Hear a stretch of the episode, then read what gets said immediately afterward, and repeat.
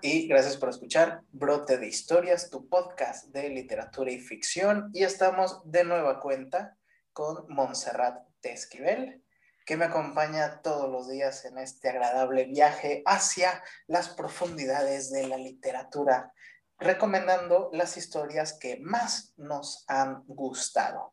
¿Cómo estás, Monse? Dani, muy bien. Hoy estoy muy bien y con mucho calor.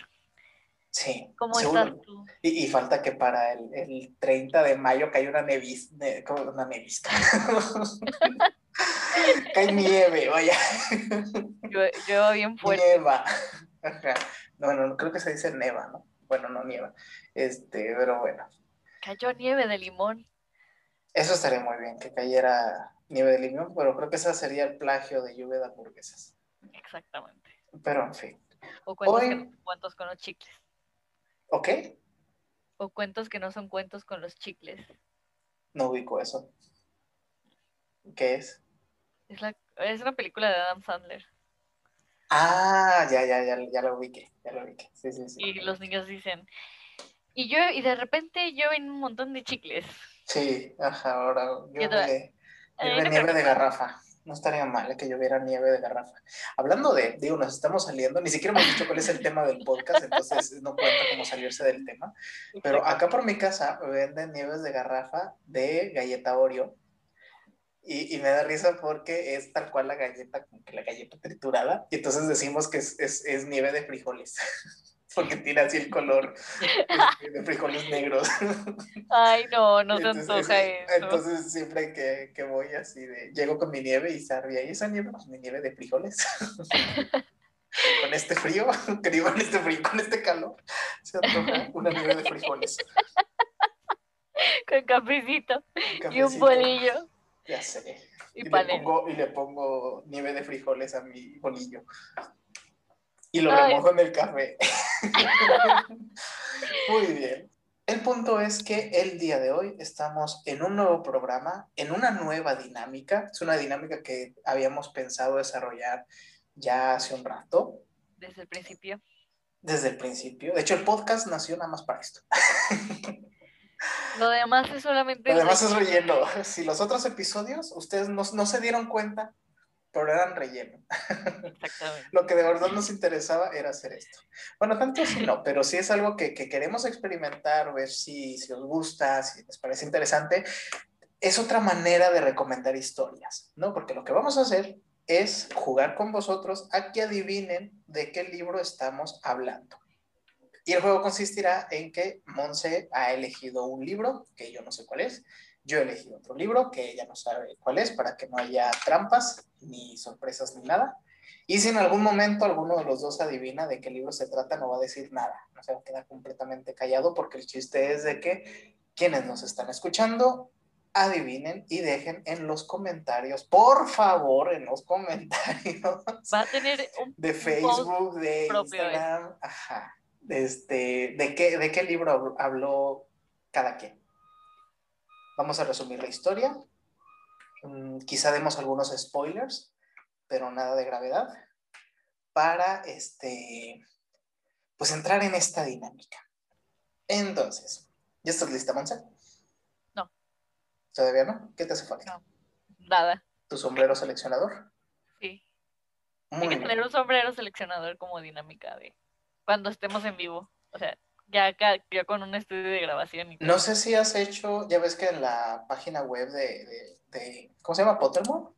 La página web, Pottermore. Hay un test. Wizarding, ¿sabe qué? Bueno, yo entré cuando se llamaba Pottermore, que había un test que te deja, que te dice a qué casa perteneces. Y soy un Hufflepuff. Yo soy Ravenclaw. Ah, yo quería ser Ravenclaw. Alguien tenía que ser Ravenclaw y no eras tú en este podcast. Sí, sí, ya vi. Yo soy el, el. Entonces, vamos a comenzar. queremos aclarar que también ustedes nos pueden dejar sinopsis o resumen o, o resumen del libro si quieren que adivinemos desde la cuenta del podcast el libro que ustedes nos esa, esa sería como la, la contraparte, ¿no? La, la, la, contraparte de este juego, que luego de adivinar, luego de adivinar, pueden dejarnos este, un resumen de una historia y nosotros intentaremos adivinar de qué libro se trata. Y si lo conseguimos, pues ya lo comentaremos en el siguiente episodio, a su vez que mencionaremos a las personas que hayan conseguido adivinar de qué historia se trata. El punto es recomendar más libros, ¿no? Eso es lo que nos interesa, recomendar más libros y que tengamos más y más listas de lecturas pendientes interminables, que seguramente nunca acabaremos yo ya, ya sinceramente pienso que hay muchos libros que no voy a leer y tengo muchas ganas de leer, pero eh, seguramente ustedes sí, sí podrán leer algunos, otros no. Así es esto. ¿Quieres empezar, Monse? Claro. Muy bien. Yo voy a empezar con ah, Un amanecer de 1945. Un muchacho es conducido por su padre a un misterioso lugar oculto en el corazón de la ciudad vieja, el cementerio de los libros olvidados. Allí, Daniel Semper encuentra un libro maldito que cambia el rumbo de su vida y le arrastra a un laberinto de intrigas y secretos enterrados en el alma oscura de la ciudad. Sí, ya sé cuál es. sí, no voy a decir, pero ya sé cuál es. Está fácil, lo dejaste fácil. Para, para empezar armonizando esto. Para empezar, sí. Es un misterioso, es un misterio literario ambientado en algún lugar en el siglo XX. De hecho, mm, es como una carta de amor a los libros, ¿no? a, las historias en general. Y de ahí descubrí que me gustaba ese tipo de literatura. Es muy bueno. dentro de... Algunos probablemente ya saben cuál es. Está fácil. Y también está fácil porque dijiste el nombre de un personaje. Chale van a tener que regresarlo para escucharlo, pero no les vamos a decir cuál es. Entonces, en ese sentido, sí creo que está sencillo, pero fíjate que también hay que aclarar que obviamente no, no voy a venir yo a, a este, a, a, dar un libro que es súper complicado, de, que no es tan popular, vaya, o sea, a, fuerzas que en este... En estos episodios vamos a seleccionar libros que tengan alguna trayectoria, quizá uno que otro premio, no o sea, que, que hayan incluso sonado, ¿no? Este, los medios usuales donde se recomiendan historias del momento, donde se hablan de libros que fueron premiados, o sea, no nos vamos a ir a, a, hablar, por ejemplo, de un cuento perdido de Emilia Pardo Bazano, como hicimos el podcast anterior, sino que son libros que tuvieron su repercusión, quizás hasta fueron bestsellers, en el caso del que tú estás mencionando, este, pero por ahí va la idea. Claro. ¿Alguna otra pista que quieras mencionar? Este libro habla de un libro y tiene el mismo título de ese libro. Así, Inception, no es, ese libro. Ajá, es como yo recomendé el de los siete minutos de Irving Wallace en nuestro podcast sobre nuestros top favoritos de libros. El libro se llama Los siete minutos y va sobre un libro que está dentro de la historia que se llama Los siete minutos, ¿no? es algo parecido.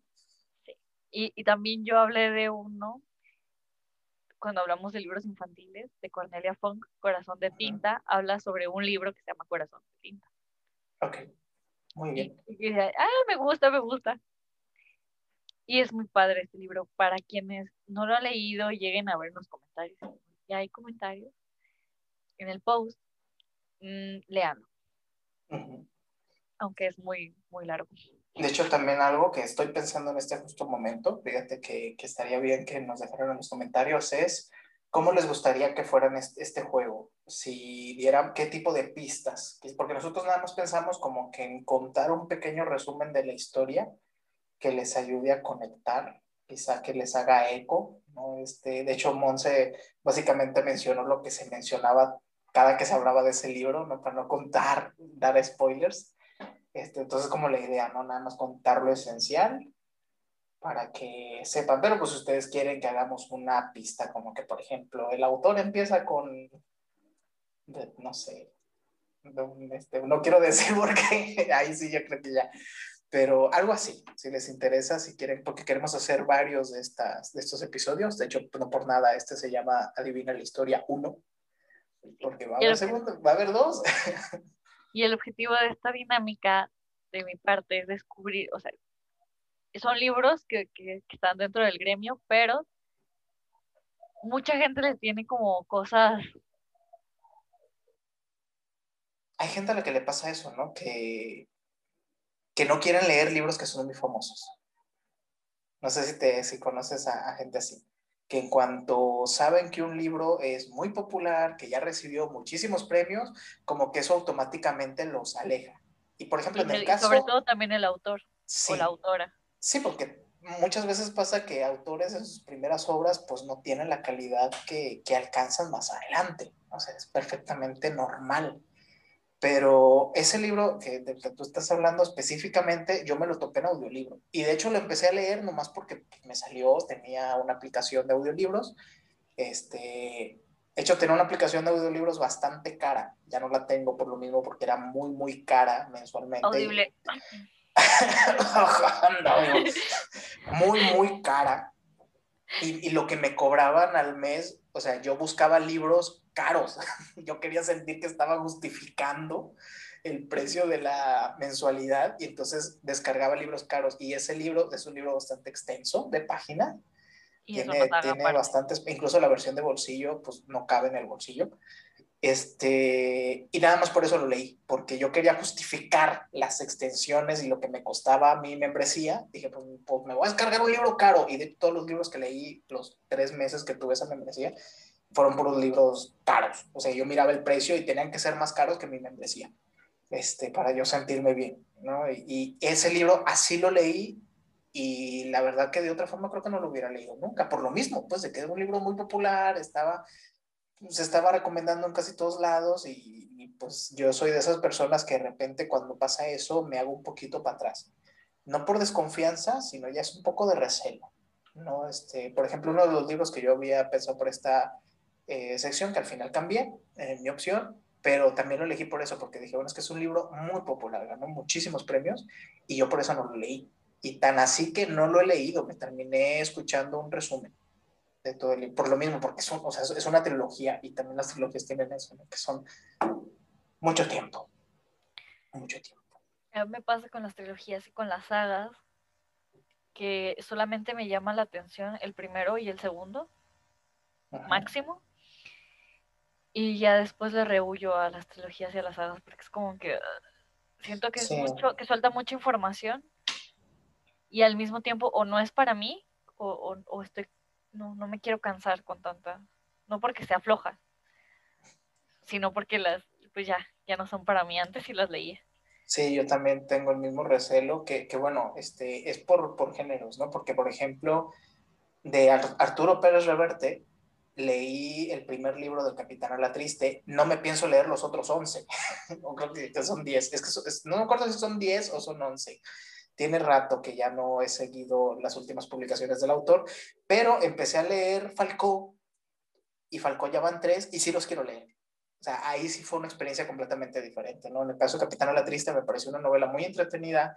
De hecho, se la regalé a mi hija porque dije, este lo tienes que leer, es muy, muy buena historia y, me parece este, muy, muy bien escrita, juvenil, sin caer en tópicos.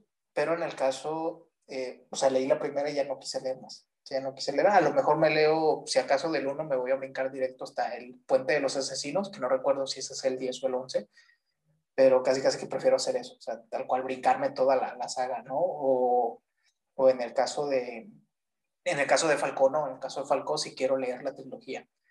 O luego hay cosas como, por ejemplo, eh, ¿cómo se llama este? Dresden. Dresden. Arthur Dresden, si lo ubicas? No sé si es Arthur, pero me, estoy seguro que es Dresden. Me leí el primer libro. Es de un hechicero. Es una bueno, no es una trilogía, lo mismo. Son un montón de libros. ¿no? Y ahí sí ya estoy como de que. Hace cuenta que me leí el primero, me gustó, dije quiero leer otro. Y luego descubrí que lo mismo, ya van como ocho libros del, del mismo personaje. Y entonces, pues ya cuando lees la sinopsis de la parte 2, donde te dice, aquí Dresden arriesga su vida, pues yo, ya sé que ya que no está arriesgando su vida porque ya va por el libro 10, ¿no? Entonces siento que saber eso, ajá, siento que saber eso ya va a hacer que la experiencia de lectura pierda peso.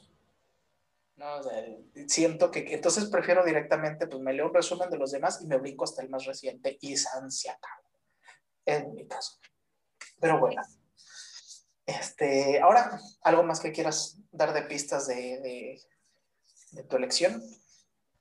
Mm, no, creo que es todo. ¿Con eso? Sí, creo que dije muchas cosas. Sí, yo creo que con eso adivina. Pero, Pero es un libro bien precioso y bien hermoso. Así sí, que la verdad que secundo la emoción. Es un libro maravilloso. Precioso y hermoso. A pesar de que es un libro extenso, es fácil de leer. Es fácil de leer. O sea, sí es pesado porque es largo. Tiene muchos personajes. Es una obra coral.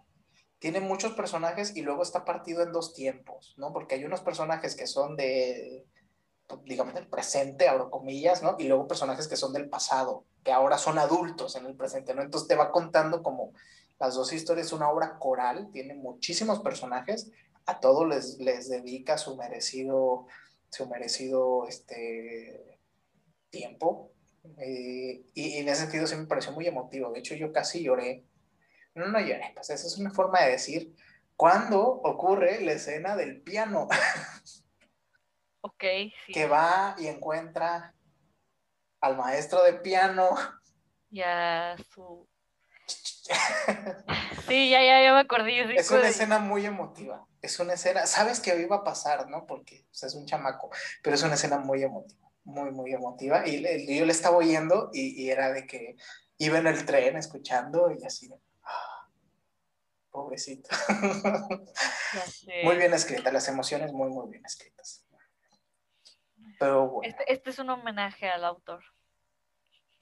También. también. También. De, de veras, no me acordaba que, que ya tiene ratito. es otra pista. tiene poco, tiene poco. Oye, nos estamos divirtiendo en este podcast. Sí, tiene y es, que, es que, yo me estoy obligando a no decir nada. me estoy acordando que tiene poco que pasó eso, de lo que no vamos a Exactamente. Pero sí, ojalá que... Tiene una obra mucho, bueno, tiene más obras. Tiene más obras. de hecho, esa que tú estás mencionando forma parte de una... Mm, saga. De una saga, ¿no? Porque son cuatro libros, pero lo chistoso es que te puedes leer los libros de forma independiente, porque aunque el protagonista es el mismo, ocurre en diferentes momentos de su vida cada obra, y no tiene nada que ver con, con, los anteriores. O sea, obviamente el personaje ha evolucionado, se ha transformado, pero las tramas son independientes, ¿no? Entonces es perfectamente fácil leerte el, ese, ese, ese libro o cualquier otro. Ya. Y tiene varias sagas más por ahí. Ya sabes qué regalarme. ¿No lo tienes en físico? Ah, sí, sí. Ustedes no están viendo nuestra pantalla porque estamos charlando por, por Zoom, not sponsor, este, pero me acaba de presumir su ejemplar de muy bonita editorial. Yo tengo el de bolsillo, que yo le regalé a Danita fue de bolsillo y fue casi trueque, o sea, fue una librería de usado de que le dimos uno y le pagamos la diferencia que él consideró pertinente. Oye, los trueques son preciosos, nunca sabes lo que te puedes encontrar. Sí, no, y, y yo llevé a Dana justamente para, para que buscara un libro y no, no quería, pero yo así de, no, llévatelo, te vas a repetir, te va a parecer de lo mejor que vas a leer en tu vida. ¿Y si lo leyó? Sí, sí, sí, y le encantó, o sea, fuerzas que le encantó. Y de hecho, al, al tiempo que lo terminó de leer, pasó lo del autor. Un poquito que lo terminó de leer. Entonces fue como de cosas que pasan. Pero en fin. Este, yo pensé que no nos íbamos a extender tanto, pero ya llevamos un ratito, ¿te parece si hacemos otro pequeño receso y luego ya pasamos a, a, mi, a mi resumen? Muy bien, este, parece bien. Ok, aquí está nuestro pequeño break. Vayan por un vasito de agua en los ¿qué? 3, 4 segundos que dura la transición y enseguida continuamos. y se muere Monse en el interludio.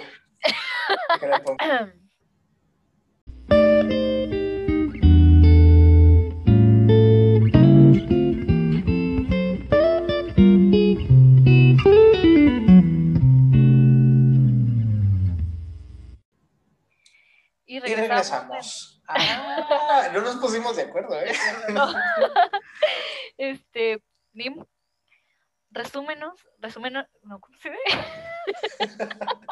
Hazlo tuyo. Hazlo tuyo. La es durante el descuento, durante el descuento, Estamos muy perdidos. Durante el descanso estuvimos hablando de la obra de Montserrat, porque a los dos nos dejó muy picados y, como que nos quisimos sentar a recordar las partes más chidas de esa novela. Este, entonces seguimos mareados. Andamos descontados hoy aquí. Ajá, pero bueno, yo elegí una historia que este, leí hace ya rato. Pero imagínense que el día de mañana se declara que todos los animales domésticos poseen un virus que puede matarnos a todos.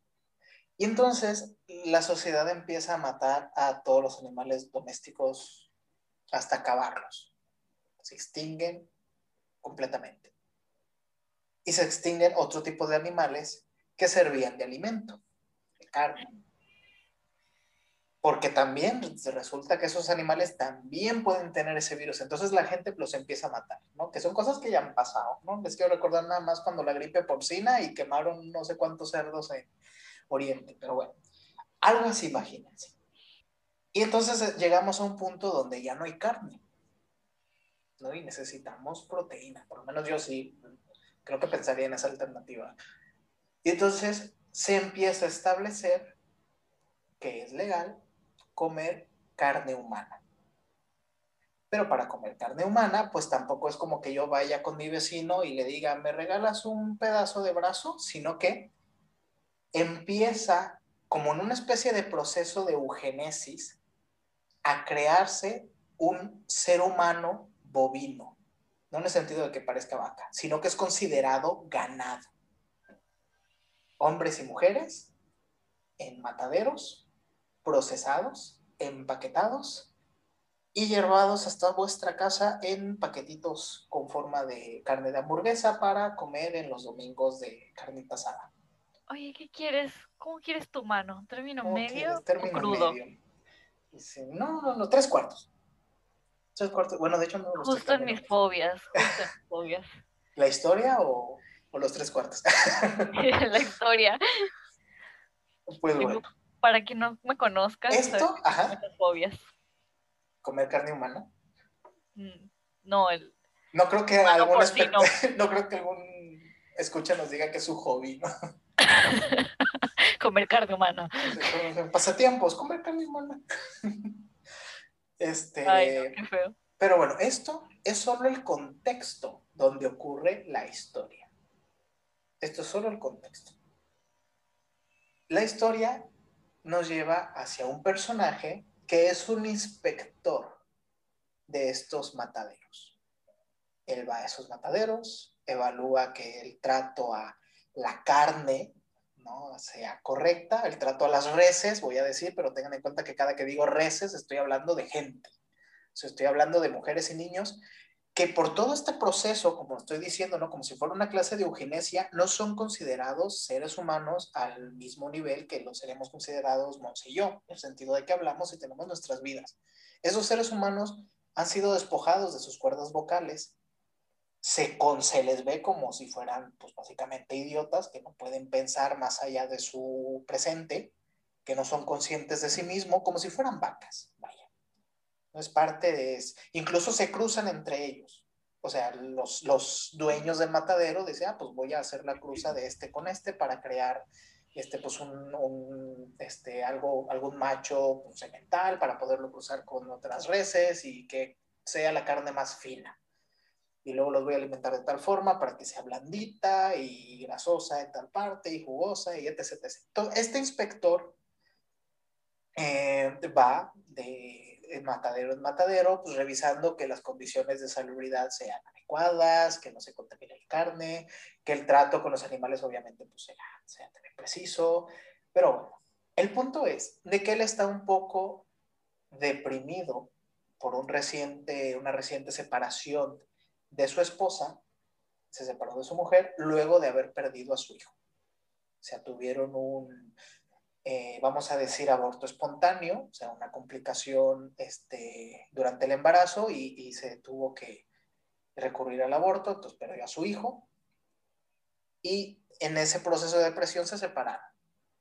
Entonces él anda triste. Y curiosamente, de alguna forma, empezó por la conexión que hizo con esto de, de, su embarazo, empezó a despreciar comer la carne de res. Porque esto es curioso, en ningún momento se habla de que es carne humana, es, es res. Entonces, ella no quiere comer de esa carne y empieza a menospreciar a la gente que lo está haciendo, ¿no? A todos los que su hermana, ¿no? Tiene una hermana que incluso te describe cómo tiene a una niña congelada en el refrigerador, viva, y tiene un libro de cocina que se llama El arte de los mil, mil cortes, que para quienes no les suene, el arte de los mil cortes era un método de tortura que consistía en hacer trocitos, pedazo, pedacito, pedazo, pedacito a la persona. Ah, pues eso lo convirtieron en una técnica de gastronomía de, de, alto, de alta calidad, ¿no? De alta especialidad. Entonces la hermana del protagonista lo invita a su casa y él descubre que tiene a una res, a una cría de res congelada en el refrigerador y cada cierto tiempo le corta así pedacitos, pedacitos, pero pues también manteniéndola viva para que la carne no se eche a perder. Así de cruenta es esta historia. Así de cruenta es esta historia. Pero esto todavía no es la historia. Esto sigue siendo el contexto. El meollo del asunto explota cuando un amigo de nuestro protagonista le regala una res hembra para que pues él se la coma cuando quiera. Pues es de él, es una res de calidad. Y este hombre se compadece de ella porque ella está en este proceso de que está menospreciando a todo el mundo que hace eso. Y la res resulta embarazada. Y ahí lo voy a dejar. Creo que, es bastante, son bastantes pistas. Es una novela que por la pura premisa a mí me, me atrapó. O sea, es de esos libros que en cuanto leí la premisa dije, la tengo que leer ya. Hay muchos libros que leo la premisa y digo, lo voy a leer al rato. ¿no? Lo, lo voy a leer después o lo, cuando termine de leer lo que estoy leyendo, leo este. Este libro fue uno que dije, lo voy a leer ya pero ya mismo, y la empecé a leer. ¿Y qué tal estuvo? Es todo un viaje. Sí, sí es una historia este, donde juega mucho con, es una historia cruenta, para empezar, te, te cuenta muchos aspectos de esta sociedad nueva, ¿no? Incluso en, unos capítulos el protagonista, un hombre adinerado, amigo de él, lo invita a la cacería que él organiza cada cierto tiempo. Y la cacería consiste en que imagínate que tú, imagínate que tú eras alguien, una cantante famosa, ¿no? O que yo fuese un escritor famoso, o que tú fueses una escritora famosa, y tuviste una vida de lujos, pero después empezaste a caer en la desgracia, como le ocurre a muchas celebridades, te empiezas a endrogar, te empiezas a endeudar, llega un momento en que ya no eres ni tan famoso, ni tan popular, ya la gente ni te recuerda, y debes muchísimo dinero al banco. Pues este hombre adinerado contacta a esas personas y les dice, te propongo algo, te conviertes en una res por 24 horas y si sobrevives, pago tus deudas.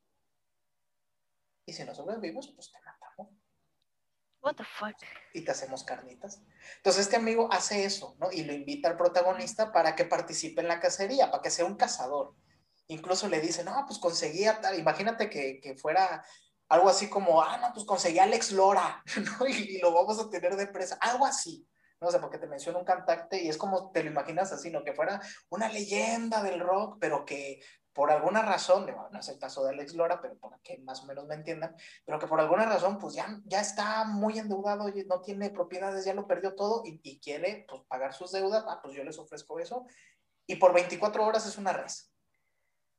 Y, invita a varias personas para que participen de la cacería. Uno particularmente está muy emocionado por atrapar a ese cantante porque lo consideraba un hombre viril, entonces quiere comerse su carne. Entonces, todo eso te retrata este, la autora, es, es, una mujer, la escritora, y es bastante cruento. Entonces, toda la lectura sí es un viaje pesado, sí es una obra pesada, porque te mete en un mood de que es imposible que tú pienses que las reses son reses. O sea, tú estás viendo personas.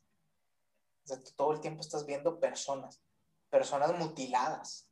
¿No? En el sentido, pues, ah, no, no es que no hablen, ¿no? Pues se les extraen las cuerdas vocales. ¿no? Entonces, este, todo ese viaje es cruento Y el viaje del protagonista no es precisamente de redención. El final de esta historia es el giro más brutal, de los más brutales que me he leído. Yo, creo que estaría en mi top 3 de los giros más brutales. El giro, el, giro final de esta historia es brutal. Que si quieres ahorita que terminemos de grabar, te lo cuento. No. neta no. Ni te molestes. No voy a comer mejor. Carnitas. ¡Uy! Pero bueno, esa es. ¿Lo recomiendas? Si alguien llega eh, a, adivinar en los comentarios, ¿la recomiendas? Sí, claro. Sí, Yo, yo sí creo. Hay una frase de Franz Kafka sobre qué es lo que debe lograr hacer la literatura. Es más, déjame buscarla y corto el pedacito. Bueno, no encontré la frase, pero más o menos la voy a sintetizar. Este, y ya cuando la encuentre la publicaré en nuestras redes sociales para que recuerden seguirnos, eh, arroba brote de historias en Facebook e Instagram. Pero Frank Kafka tiene una frase donde dice que la literatura, la ficción debe ser tan fuerte que nos perturbe. Es algo así la frase. O sea, que las historias deben de impactar, que no debes de ser el mismo después de leer, que eso es un buen libro. Esa es una muy buena historia. Que cuando terminas de leerla, te sientes diferente. Has cambiado. Piensas de otra forma, por muy mínimo que sea, pero una buena historia logra eso. Eh, por ejemplo, la historia que tú mencionaste este, logra eso. Quizá de una forma más optimista. así, si queremos pensar en polaridades, quizá de una forma más positiva. Te hace sentirte bien. No, eres el mismo cuando terminas de leerla, te sientes mejor. O eso fue lo que me pasó a mí cuando terminé de leer la historia que tú mencionaste. Y en el caso de, de esta historia, te sientes peor. cuando terminas de leerla, no te sientes en paz, no te sientes tranquilo. Y yo sí creo que las historias deben de lograr eso, llevarte al extremo de alguna emoción, cualquiera que sea, porque obviamente no todo lo que leo es esto, no, no, no todas las historias que yo leo son de este tipo, también leo cosas este, como la que mencionó Monse, que es una historia muy bonita. Y, el fin de semana vi, el fin de semana pasado vi Billy Elliot, que es otra historia muy bonita, que es una película que vi de niño y, quise volverla a ver, nomás porque yo recuerdo que es una historia preciosa. En el caso de esta novela que, que tiene que ver con pues no, no es una historia preciosa, pero sí después de leerla vas a, vas a ser otra persona. Vas a ser vegano. No tanto sino, porque fíjate que no tiene mensaje. Por ahí, cuando estuve leyendo reseñas de esta novela, sí salían como si hubiera un mensaje de protesta en la hora, pero es mentira. A menos que la autora lo diga, pero bueno, aquí yo me atengo al argumento de Roland Barthes de la muerte del autor y es mentira. Ahí no hay ningún mensaje. Esta novela no tiene ningún mensaje de protesta, de deja de comer carne. Eso es una falacia. La autora está utilizando, te establece un contexto muy complicado y a partir de ahí construye una historia muy complicada. Complicada, pero no, no irreal. O sea, que todo está perfectamente justificado y el giro del final es, es un martillazo entre los ojos. O sea, es ya que aterrizas, ya acabaste de leer, aquí acabó la historia. No es ni bueno ni malo, sino que es la historia que le compete a esta realidad que, que la autora construyó. Y se acabó. Totalmente. No busquen misterios ni cosas ocultas en, las historias porque muchas veces no lo hay.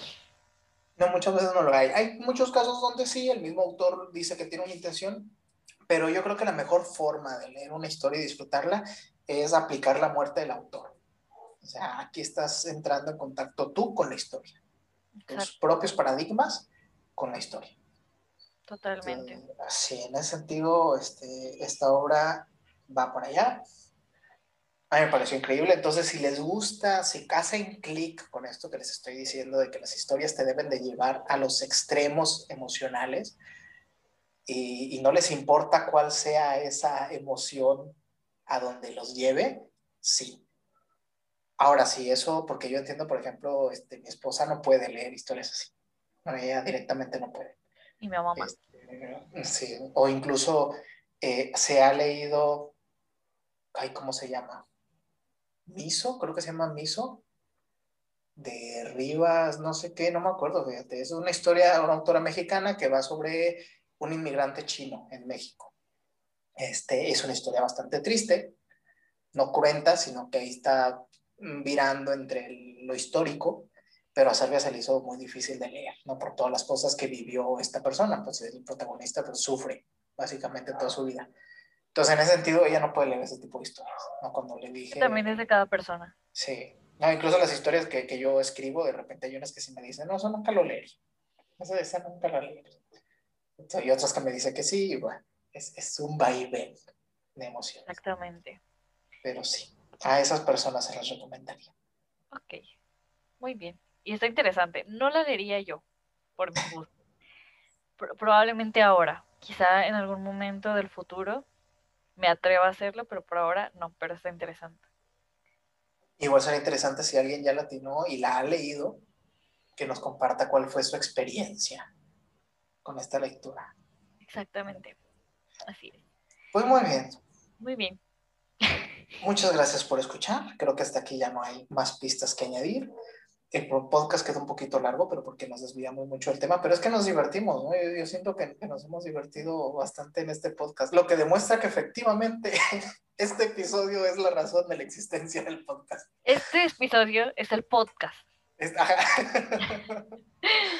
Esto es el podcast. Entonces, eh, ya saben, si les gustó, esperemos que les haya gustado. Eh, compártanlo, dejen los comentarios. Y si les gustaría este, un, otro juego parecido, pues que nosotros queremos seguir haciendo este tipo de dinámicas cada cierto tiempo. Recuerden seguirnos en nuestras redes sociales con arroba brote de historias, tanto en Facebook como en Instagram, para enterarse de nuestras actualizaciones y escuchar nuestro podcast antes que nadie. Así es. Cuídense mucho y tomen agua. Sí, eviten la deshidratación y el mareo por hablar de sus historias favoritas. Exacto. Pues muchas gracias. Nos estamos escuchando el siguiente episodio. Gracias, Monse. Nos, nos escuchamos. Adiós.